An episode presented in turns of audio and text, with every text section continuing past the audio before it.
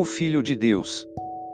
Crimos que Jesus Cristo de Nazaré é o Filho unigênito de Deus o Pai, é o Messias ungido prometido por Deus desde o início do mundo, que pela promessa feita dada a Abraão, veio da descendência de Isaque, Jacó ou Israel, pela tribo de Judá, da raiz do rei Davi segundo a carne e, segundo o Espírito de Deus já estava no seio do Pai desde a eternidade sendo unido com o Pai, participa da plenitude de sua divindade, é o primogênito de toda a criação, criou o universo sustentando-o pela sua palavra, foi-lhe dada toda a autoridade nos céus e na terra.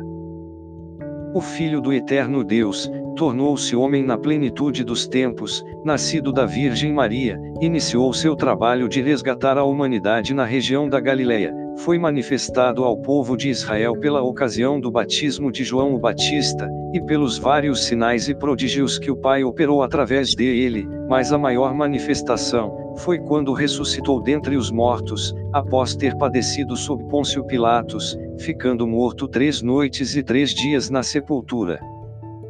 Foi morto e sepultado na véspera do sábado cerimonial do primeiro dia da festa judaica dos pães asmos, ficando num horto providenciado por José de Arimateia, ressuscitando no final do dia do sábado semanal ou iniciando a tarde do primeiro dia.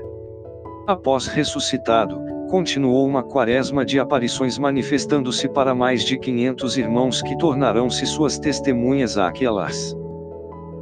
Findando-se esses quarenta dias de aparições, deu ordem para suas testemunhas que fossem a todas as nações fazer discípulos, batizando-os em nome do Pai, do Filho e do Espírito Santo, ensinando a guardar tudo que já os tinha ordenado e, que ficassem em Jerusalém para cumprir a promessa do batismo com o Espírito Santo, fato que ocorreu ao cumprir-se o dia de Pentecostes e lhes deu e nos dar poder para testemunho e serviço e, ainda mais através dele estar conosco até o encerramento deste século.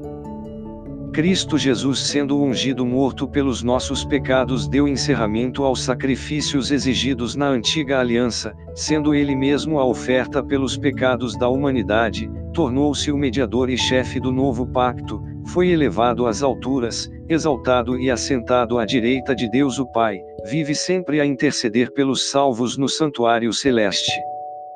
No fim dos tempos, no dia de Deus, num dia e hora que apenas Deus o Pai sabe, virá pela segunda vez com grande poder e glória, não mais para salvar, mas para o juízo final. Por ocasião de sua volta, o universo se encolherá, então os mortos unidos a ele e selados pelo seu espírito, participarão da ressurreição da vida e, os mortos não unidos a ele para a ressurreição da ruína eterna, nós salvos que estivermos vivos, teremos nossos corpos transformados à semelhança do corpo ressurrecto de Cristo, os ímpios vivos buscarão a morte física para fugir da indignação de Deus, mas não poderão. Assim tornou-se Senhor tanto de vivos quanto de mortos, Senhor dos senhores, Rei dos reis. Como cabeça das igrejas, tem o nome que se eleva a todo e qualquer nome para que ao nome de Elcha, Jesus, todo joelho se dobrará e toda língua confessará que Ele é o Senhor, para a glória de Deus o Pai.